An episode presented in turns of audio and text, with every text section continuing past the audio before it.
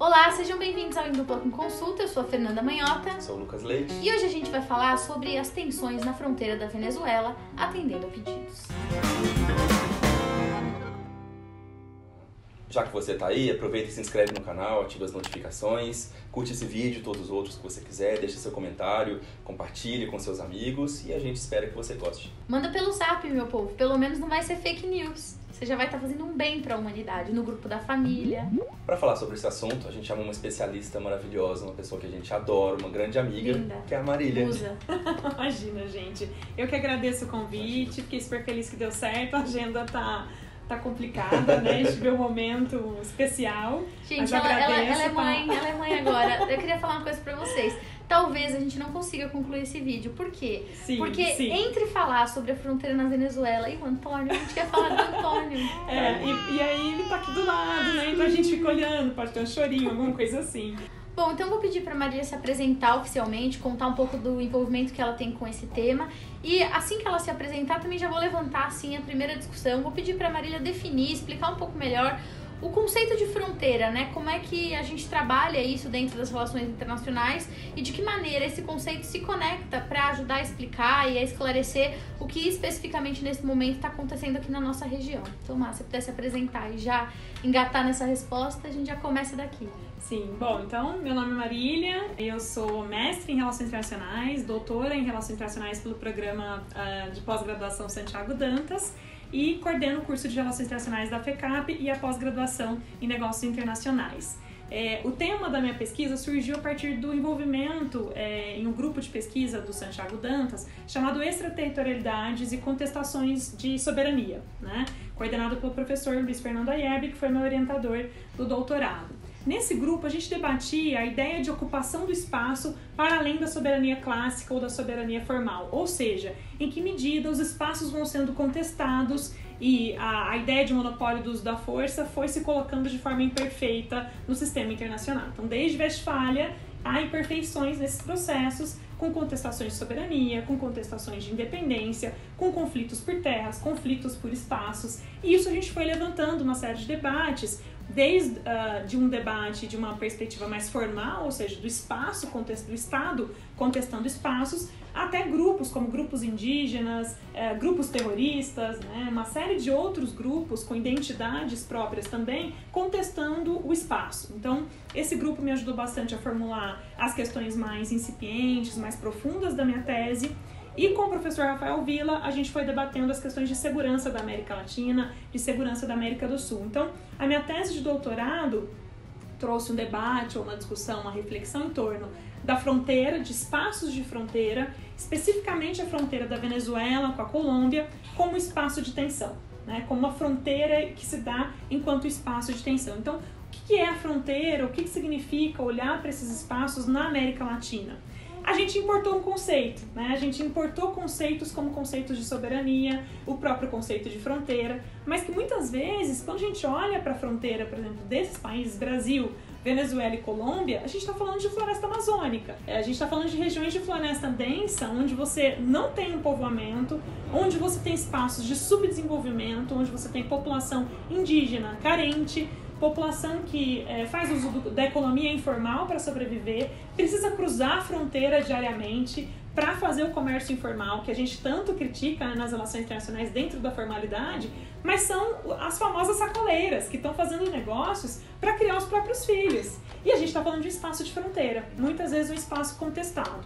É, então, sobretudo desde o início dos anos 2000, a fronteira da Colômbia com a Venezuela vem sendo palco de conflitos entre atores ah, armados não estatais, então estou falando de grupos ligados ao tráfico de drogas, que fazem o trânsito dessas drogas na região, grupos ligados eh, ao paramilitarismo, as próprias Farc, que com o Plano Colômbia começam a se espalhar pelo território da, da Colômbia, saem do sul e vão ocupando a fronteira com a Venezuela justamente como espaço de refúgio. E o que, que tem nessa fronteira? Né? O que, que tem nesse espaço, sobretudo na fronteira com a Venezuela e no Golfo né, é, de Maracaibo? Por que, que esse tornou um espaço importante? Porque ali você tem petróleo, né? você tem carvão, você tem sal marinho, você tem refúgio, mas você tem telecomunicação, você tem internet, você tem acesso, você consegue se locomover, você tem uma série de aeroportos informais onde você tem um espaço estratégico para estar tá em poucas horas nos Estados Unidos, para estar tá em poucas horas em qualquer outra região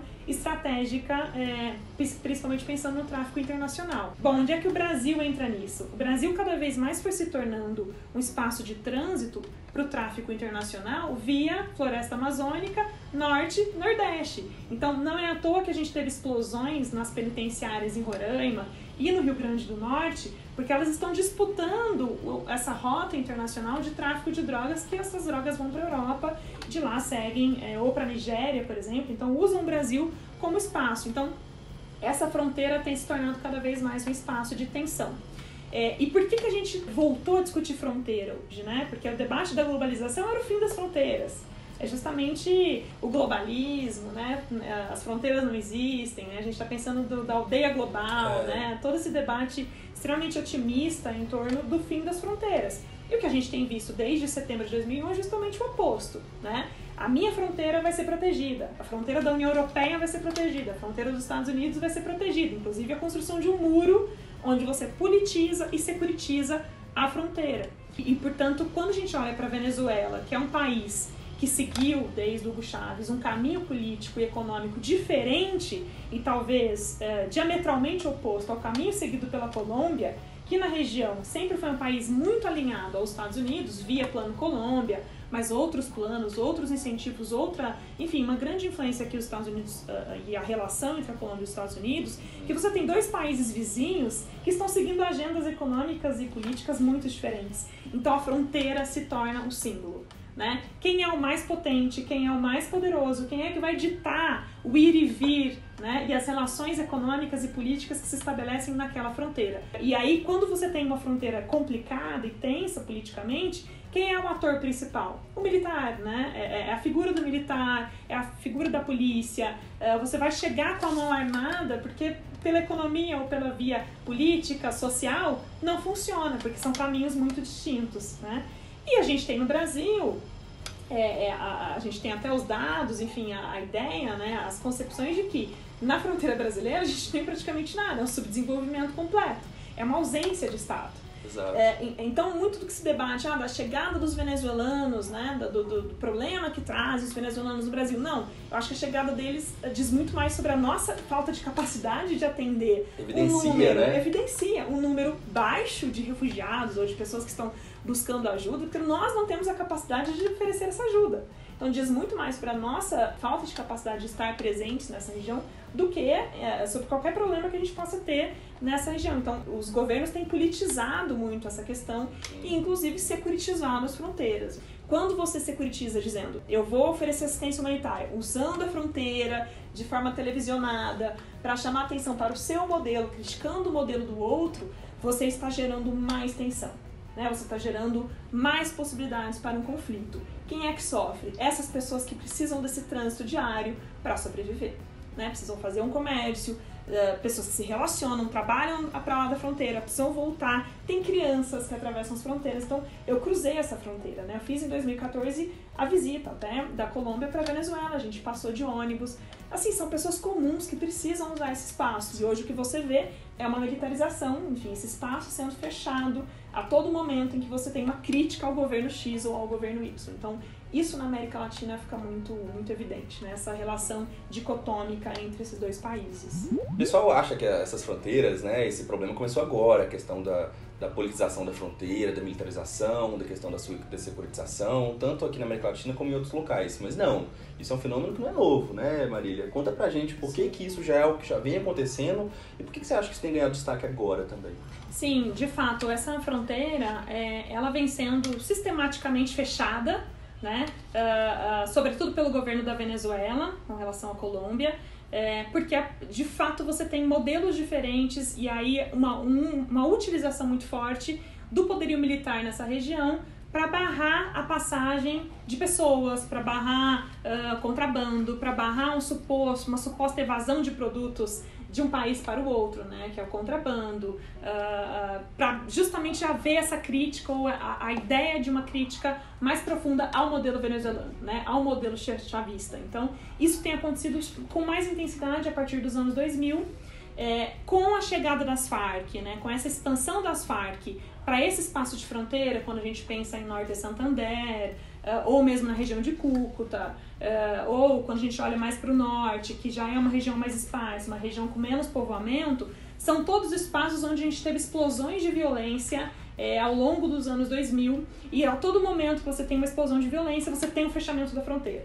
Né? É, e esse fechamento de fronteira, ele afeta, ele é televisionado, ele gera impacto na região, mas ele também mostra que a Colômbia está fazendo o, o seu dever, o que é um accountability para o Plano Colômbia. Então, muitas vezes a fronteira foi utilizada como espaço de demonstração de força por parte da Colômbia, é, até por conta do Plano Colômbia. Então, havia de se justificar a chegada desses insumos é, para a Colômbia. Quando a gente olha para o Brasil, é, a gente tem é, os espaços de vigilância, a gente tem o Exército, tem a Força Aérea, a própria, o próprio compartilhamento do CIVAN, né, dos radares, do, das informações que chegam. O Brasil sempre compartilhou esses dados com a Venezuela, é, com a Colômbia também. Mas nós tivemos, né, nós tínhamos um governo nos anos 2000 no Brasil que era um governo que apoiava a Venezuela. Né, que sempre deu apoio. Nós tínhamos uma certa conjuntura na região coesa é, no que se refere à ideologia política e econômica da região. Então a gente não tinha uma politização tão forte da fronteira do Brasil com a Venezuela. Com a mudança de governo no Brasil, é, a gente teve um isolamento e, enfim, a própria intensificação das tensões com Maduro é, tem gerado um isolamento da Venezuela. Então o Brasil, que era um ator que até então dava apoio ou minimamente é, não se mobilizava politicamente contra a Venezuela, Agora isso mudou de figura. É, com o Grupo de Lima, com todas as mobilizações que a gente tem, tem observado, é, o Brasil está se tornando aí, pode se tornar um palco, para além da Colômbia, de pressão para a Venezuela. E aí a pressão está ficando cada vez maior. Se você tem dois, dois países fazendo pressão e um país como o Brasil mobilizando e politizando a sua fronteira, a pressão para o governo é, do Maduro vai ficar cada vez maior. É, então, o que, que a gente tem né? Na, na, Serra do Capacho, que a gente fala de cabeça de cachorro, é. que é aquela região extremamente tensa na, na, na fronteira, que é justamente uh, uh, pistas de pouso clandestino, uh, submarinos que vão nos afluentes dos rios com carregamento de cocaína, fazem voos e, e, e submersão uh, noturna. Então você tem uma, uma, multimodalidade de transportes e de grupos que, que se mobilizam, cada um faz uma parte, é uma divisão de, de tarefas tão grande na região e tudo isso vai acontecendo na ilegalidade. Ao mesmo tempo, quando é que o Estado chega? O Estado chega militarizado.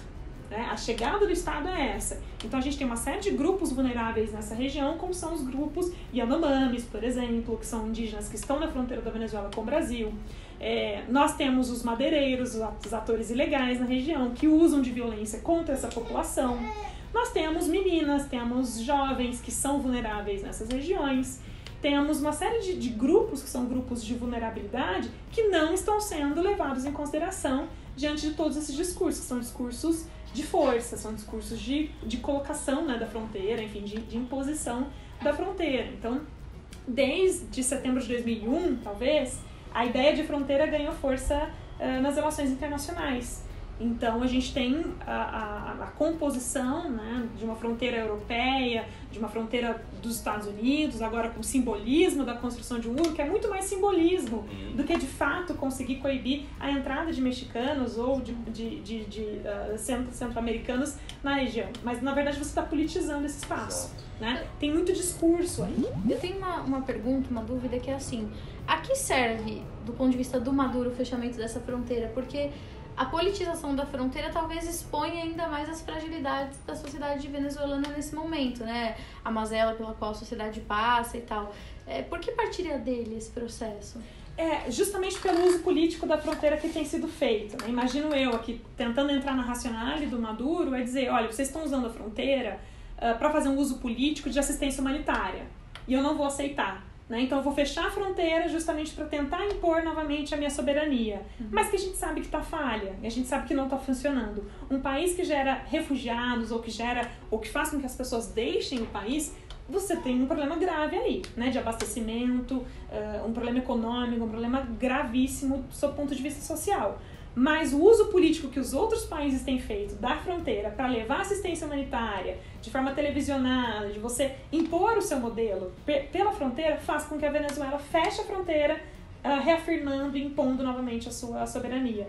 Mas vejam, quando a gente fala de soberania, de fronteira e aplica esses conceitos para a América Latina, é, é uma importação de conceitos. Porque, na verdade, as nossas fronteiras, vejam a nossa tríplice fronteira sul, né? A, ponte da amizade, a, ali Brasil, Paraguai, Argentina. Vejam, são trânsitos que, que tornam a ideia de fronteira muito porosa. E ali não é diferente. Quando a gente olha em Cúcuta, a ideia de fronteira é muito porosa, né? Na fronteira da Colômbia é, com a Venezuela. Então, no Brasil, eu acho que está forçando ainda mais para fazer um uso político de uma fronteira, na verdade, que a gente está falando de uma região pouco povoada, uh, cidades paupérrimas, subdesenvolvidas, sem infraestrutura, sem infraestrutura nenhuma, floresta amazônica, mal o exército consegue monitorar, força aérea malemar a gente ainda consegue fazer uma monitoração, mas assim, uh, não, não estamos falando de uma região sub, uh, super desenvolvida, né, que tem muito a proteger. Eu acho que há um uso muito político uh, dessa, dessa dimensão da fronteira na região. Sim. É, é só a gente começar a pensar o seguinte também, gente. Por que, que a ajuda humanitária veio só agora, nesse contexto específico? Por caminhão, televisionado. Por caminhão, exato. Né? A gente está obviamente falando aqui, desde o vídeo lá com a Venezuela, sobre a Venezuela com a Carol, né, que veio aqui há algum tempo, a gente já falava disso, junto também com a Laís, que falou sobre migração e refugiados. Todo esse processo, obviamente, não é altruísta, gente. Esse é o ponto que a gente tem que colocar. Nem Maduro, quando faz as coisas que faz na relação à fronteira da Venezuela, nem Estados Unidos, Colômbia e Brasil, quando fazem o que fazem em relação à Venezuela também.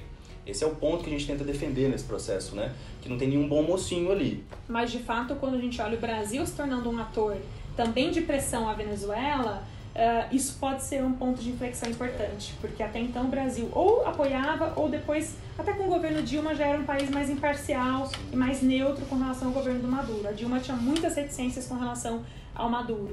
É. Uh, então, agora, de fato, uma posição contrária ao regime chavista, ao regime do Maduro, eh, faz com que a pressão se torne ainda maior. Então, a politização, a securitização das fronteiras podem ser, de fato, incentivo aí a uma possível queda ou algo assim uh, no nosso país vizinho. Infelizmente, eu acho que as pessoas têm comemorado um pouco. Eu percebo uma, uma euforia muito grande e, na verdade, é muito ruim porque a gente vai regredir em políticas de cooperação de fronteira que existem há algum tempo, são ainda políticas incipientes de troca, por exemplo, militares entre uh, programas que dão certo num país que podem ser replicados em outros. Melhores a, práticas. Né? Melhores práticas, a própria ideia de compartilhamento dos radares, né, que é uma, uma prática importante, que acontece de forma bem sucedida tudo isso cai por terra quando você tem uma pressão tão grande assim, né? uma, uma, uma forma de se resolver um problema na região dessa forma. Eu acho que é uma forma errada. Né? É um uso errado de um espaço que é um espaço que a gente está falando de pessoas que estão ali. Né? E eu acho que as fronteiras precisam ser, de fato, rediscutidas. A gente está vendo aí um muro sendo construído na fronteira dos Estados Unidos com o México. Né? A que serve? Né? Quais são as pessoas que são diretamente impactadas? Acho que a gente tem que voltar e olhar para a fronteira como um organismo vivo se a gente quer fronteiras livres, a gente precisa entrar com o Estado com serviços, com educação, com saúde, com mecanismos econômicos, né? Então, uma junção do Estado com a iniciativa privada para que essas regiões funcionem bem. Se você só tem a presença armada do Estado nessas fronteiras, a gente começa a ter problemas, né? Porque a fronteira precisa sobreviver a partir de mecanismos econômicos, políticos, sociais e não só né, da presença militar. Eu acho que isso é super importante também. A gente concorda 100% com tudo que foi colocado nesse aspecto, justamente porque, se nós pegarmos também historicamente a política externa brasileira, ela é pautada na não intervenção Sim. e na autodeterminação dos povos. São princípios importantes. Exato, né? estão colocados basilarmente na nossa Constituição. E outro também que é muito importante, que é o apoio à integração regional. Não é à toa que está na nossa Constituição. Então, quando a gente fala, né, a Marília deixou muito claro isso, que o Brasil sempre teve um papel de não confrontação, o Brasil sempre foi, na verdade, um grande mediador de conflitos da região. Ele sempre foi o ator que tentou justamente fazer o papel daquele que não é interessado na manutenção dos conflitos, dos problemas, pelo contrário, ele quer estabilidade paz frente aos seus vizinhos e entre eles. E quando a gente, portanto, avança nesse sentido e se aproxima de uma posição que é muito mais americana do que nossa, nós estamos fazendo justamente o oposto do que fizemos durante mais de um século. É isso que a gente tem que começar a pensar e é isso que criticamos muito, né? A incapacidade do nosso governo de ser aquele que sempre foi o grande mediador regional. Vejam, nós temos uma, uma região, que sobretudo quando a gente pensa no norte da América do Sul, é, que é uh, que tem um grau baixo de institucionalização de paz. Né? As práticas de paz na região são muito mais costumeiras, digamos assim, do que institucionais, como a gente tem o Mercosul no Cone Sul. Então a gente tem o Mercosul, que, uh, que averigua a paz entre os países, que estabelece a importância da democracia, pela causa democrática, etc, etc.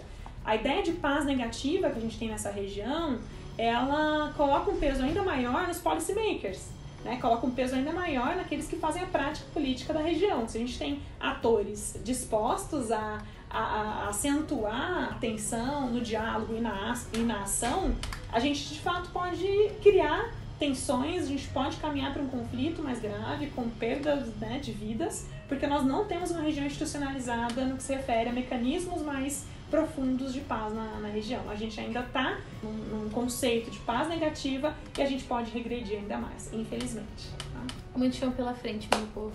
É, muito trabalho pela frente. É isso aí pelo menos você internacionalista não vai ficar desempregado tão cedo. Vamos ser positivo, né? A gente quer agradecer aqui de coração o tempo que foi dado pra gente, né? Já que é uma mãe que tá com filho muito querido, uma pessoa lindinha que tá aqui do nosso lado. Ai, meu Deus, ele é muito fofinho. Desculpa, gente, não consegui. Melhor pessoa. É, é, muito fofo. Então, a gente tem que agradecer muito ela ter disponibilizado esse tempo pra ficar aqui com a gente. Obrigadíssimo. Eu que agradeço. Foi muito especial participar aqui com vocês. Ah, Espero que a gente possa participar mais vezes. Obrigada, viu? A gente ficou muito feliz com a presença da Marília. A gente vai deixar para você aqui as redes dela. Se você quiser contactar a Marília, saber mais sobre a pesquisa dela, vai aparecer para você as redes da Marília. E também a gente aproveita para pedir para que você que ainda não nos segue nas redes sociais, que faça isso. Vai aparecer também as minhas redes sociais, as redes sociais do Lucas e as redes do canal. Lá pelas redes você pode interagir, mandar comentários, mandar dúvidas e use nossa hashtag EDCC Responde para deixar perguntas, para deixar sugestões. A gente está sempre monitorando. Então é isso. Muito obrigada pela sua audiência mais uma vez e até a próxima. Tchau, tchau.